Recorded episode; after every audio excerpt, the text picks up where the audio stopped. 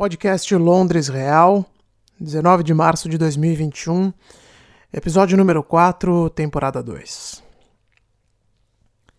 O censo de 2021 começou a ser realizado no Reino Unido. Chegou uma carta essa semana aqui em casa falando sobre o levantamento e pedindo a minha colaboração. Quer dizer, pedindo não, né? Intimando, na verdade, porque a carta deixa muito claro que participar do censo não é uma opção. Vou até ler aqui para vocês o que está escrito. O texto diz o seguinte: É um delito fornecer informações falsas ou não completar o censo, e você pode ser multado em até mil pounds. Algumas perguntas são claramente indicadas como opcionais. Não é um delito não responder a essas perguntas. Censo no Reino Unido é feito a cada 10 anos, como no Brasil, e portanto esse é o segundo que eu participo. Me lembro bem do primeiro, em 2011. Eu tinha recém-chegado aqui, estava sozinho em casa quando a campanha tocou. Era uma senhora que se apresentou como recenseadora. Àquela altura, eu ainda não era fluente em inglês, porque uma coisa é o que a gente aprende nas escolinhas aí do Brasil, e outra bem diferente é o que se fala nas ruas da Inglaterra. Então, para mim, aquela visita foi algo que me deixou bem empolgado no dia, mas ao mesmo tempo constrangido até. Eu expliquei para a recenseadora que eu não falava bem inglês, mas a resposta dela foi muito gentil, dizendo que conversaria devagar, que era normal e que não precisava me preocupar. A senhora sentou-se à mesa de jantar da minha sala, ficamos ali conversando sobre a minha vida por uns 20 minutos. O sotaque dela era mais claro que o dos jornalistas da BBC, comprovando que a minha insegurança era infundada. No fim, aquela acabou sendo uma experiência interessante para mim, muito parecida com a que eu tinha vivido 10 anos antes com o recenseador do IBGE na minha casa em Santos. Então, por algum motivo, que eu não sei nem explicar bem, eu acabei ficando chateado quando a carta do censo de 2021 chegou essa semana aqui em casa. Além de me lembrar que era uma obrigação participar do censo, ela também explicava que esse ano o levantamento é online. Claro, em tempos pandêmicos como os atuais, não dá para expor tanta gente assim com visitas de casa em casa. A carta traz um código específico para cada endereço. Você entra no site e começa a responder as perguntas. E uma delas me intrigou bastante, me fez pensar por vários instantes, ainda que a resposta tivesse saído direto, sem titubeios. A pergunta era o seguinte: Você se considera britânico? Não, é claro que não. Eu sou brasileiro para sempre. Me considero parte da sociedade britânica, recebo e entrego muito para esse país, moro aqui porque eu quero, mas nasci e cresci no Brasil. Isso não vai mudar nunca. E também não vai mudar o fato de que as minhas raízes me deixam absolutamente consternado com tudo o que está acontecendo no Brasil. A situação está insuportável para todos. Me desculpe se você baixou esse podcast esperando se desligar um pouco da realidade dura. Eu bem que tentei focar em um tema diferente nessa semana, mas não tem como. A gravidade do que está acontecendo no Brasil e o absurdo de sandices, de mensagens que confundem a população, de gente mal intencionada mesmo, fazem com que não dê para pensar em outra coisa senão o Covid-19. E o tema da semana para mim tem sido o lockdown. Você que escuta o Londres Real frequentemente sabe que a Inglaterra está fechada desde 6 de janeiro. Isso, 6 de janeiro. Desde 6 de janeiro cortando o cabelo em casa, sem poder sentar em um lugar para tomar uma bebida, para comer fora, nada disso. Tudo fechado, comércio não essencial fechado, todos os restaurantes fechados, só vendendo a domicílio, todos os pubs fechados, só vendendo para viagem, não tem nada funcionando aqui que não seja parte do comércio essencial. Os casos, felizmente, estão despencando. A fórmula, já falei, mas não custa insistir: lockdown mais vacinação em massa. O Brasil hoje não tem nenhum nem outro. E o resultado está aí para todo mundo ver. É ridículo questionar a eficácia do lockdown em um país que não tem vacina para todo mundo e não vai ter tão cedo. Enquanto você escuta esse podcast, os casos de Covid-19 na Europa continental estão crescendo em diversos pontos. Assim como no Brasil, tem mais gente morrendo da doença neste momento na Europa do que tinha na primeira onda do ano passado. E assim como no Brasil, a Europa também não tem doses de vacinas para todo mundo neste momento. E o que o governo da França fez, por exemplo? Decretou lockdown parcial em Paris e em partes do norte e do sul do país mais uma vez. É um fechamento menos duro que começa nesta semana. Menos duro do que o que aconteceu no ano passado, é verdade. Mas no ano passado, os franceses não podiam sair para praticamente nada. Quem ia à rua tinha que levar um formulário impresso justificando aonde ia, por quê e quando voltaria para casa. Várias outras partes da Europa se fecharam também. Portugal, outro exemplo, teve restrições severas que só começaram a ser aliviadas agora com a queda dos casos no país. As evidências sobre a eficácia do lockdown existem aos montes e só não enxerga quem não quer.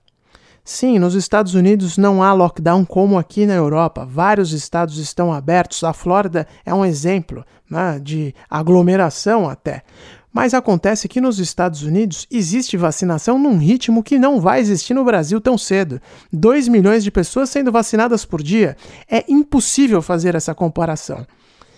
E é evidente que o lockdown também não vai acabar com a pandemia. Esse ponto tem que ficar muito claro. O lockdown serve para reduzir o contágio, diminuir o número de pessoas contaminadas e aliviar a carga nos hospitais. É o que dá para fazer quando não tem vacina para todo mundo. Mas o vírus continua lá fora, esperando as pessoas voltarem às ruas, relaxarem de novo e mais uma onda se forma. Até por isso, desde o início da pandemia, foi dito que só a vacina ofereceria uma saída definitiva e viável deste problema todo. Já falei aqui antes e volto mais uma vez.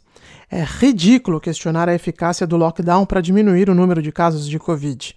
E outra, fechar hoje só vai dar resultado daqui a vários dias.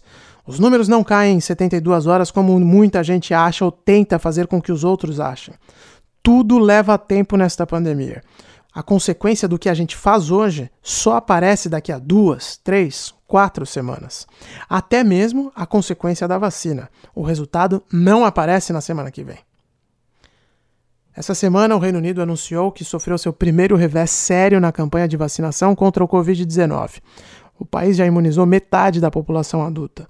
Nos últimos dias, quem tem mais de 50 anos começou a ser convocado para marcar horário na internet e ser imunizado. Muita gente abaixo dessa idade, inclusive, já recebeu mensagem do médico do bairro chamando para receber a primeira dose. Não fui um desses sortudos e com as notícias desta semana provavelmente não serei até maio ou junho.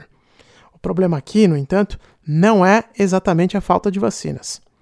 A AstraZeneca tem duas fábricas voltadas para a produção de imunizantes do Covid-19 aqui na Inglaterra e mais uma no país de Gales.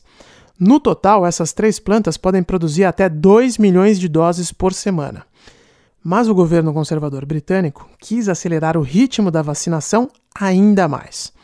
E por isso, comprou 10 milhões de doses da AstraZeneca que estão sendo produzidas na Índia, na mesma planta que o Brasil tem acesso, inclusive. Pois bem, acontece que a Índia só entregou metade desse total para os ingleses. Dessa forma, o governo avisou que abril será dedicado quase que inteiramente para aplicar segundas doses. Diferente do Brasil, o Reino Unido, sabendo que teria uma oferta contínua, segura e confirmada de vacinas ao longo do ano, decidiu atrasar a aplicação da segunda dose em sua população. O espaço entre uma e outra por aqui é de mais ou menos 12 semanas. Porque dessa forma, acreditam os britânicos, é possível proteger um número maior de pessoas em um primeiro momento reduzindo as internações pela doença e também as mortes. A teoria deles está se mostrando acertada até agora, mas repito, igual um papagaio, o país segue em lockdown também. E por que a Índia não entregou as vacinas que os britânicos compraram? Ou melhor, só entregou a metade? Bom, Oficialmente, o governo de Londres fala em problemas técnicos na linha de produção indiana, que é monstruosa, aliás. Mas a especulação por aqui é que o governo da Índia barrou a exportação. Boris Johnson disse que não é verdade que o governo indiano não fez nenhuma interferência. O rumor, no entanto, se espalhou e acendeu mais um alerta na disputa por vacinas que está ocorrendo ao redor do mundo. Para vocês terem uma ideia de como tem governante desesperado para comprar vacina, ou melhor, para receber a vacina que já foi comprada lá no ano passado, basta ver o que aconteceu nesta semana entre a União Europeia e a Grã-Bretanha. Ursula von der Leyen, presidente da Comissão Europeia, que é o braço executivo do bloco, ameaçou confiscar vacinas, proibir exportações e quebrar patentes. Tudo isso para pressionar os britânicos a ajudarem o bloco enviando doses para o outro lado do Canal da Mancha, doses que são produzidas aqui no Reino Unido. E a ameaça, de certa forma, também vale para os Estados Unidos, que importam insumos produzidos na União Europeia e que são utilizados para fabricar vacinas. Os americanos se recusaram a liberar as doses estocadas da AstraZeneca para a Europa depois de um pedido formal do bloco. E esse é o cenário do planeta neste momento até a União Europeia, que comprou vacina lá no ano passado de sobra para sua população, não está conseguindo imunizar.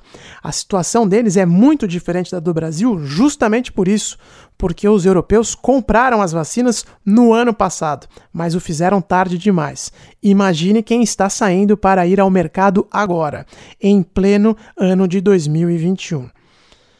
Enquanto isso, no Brasil, estamos vivenciando quase 3 mil mortes por dia. Não há nem lockdown, nem vacina para todo mundo. Sem ajuda do governo central, sem articulação, sem exemplo dos governantes, realmente não dá para cobrar que ninguém fique em casa. O resultado é esse que estamos vendo hoje.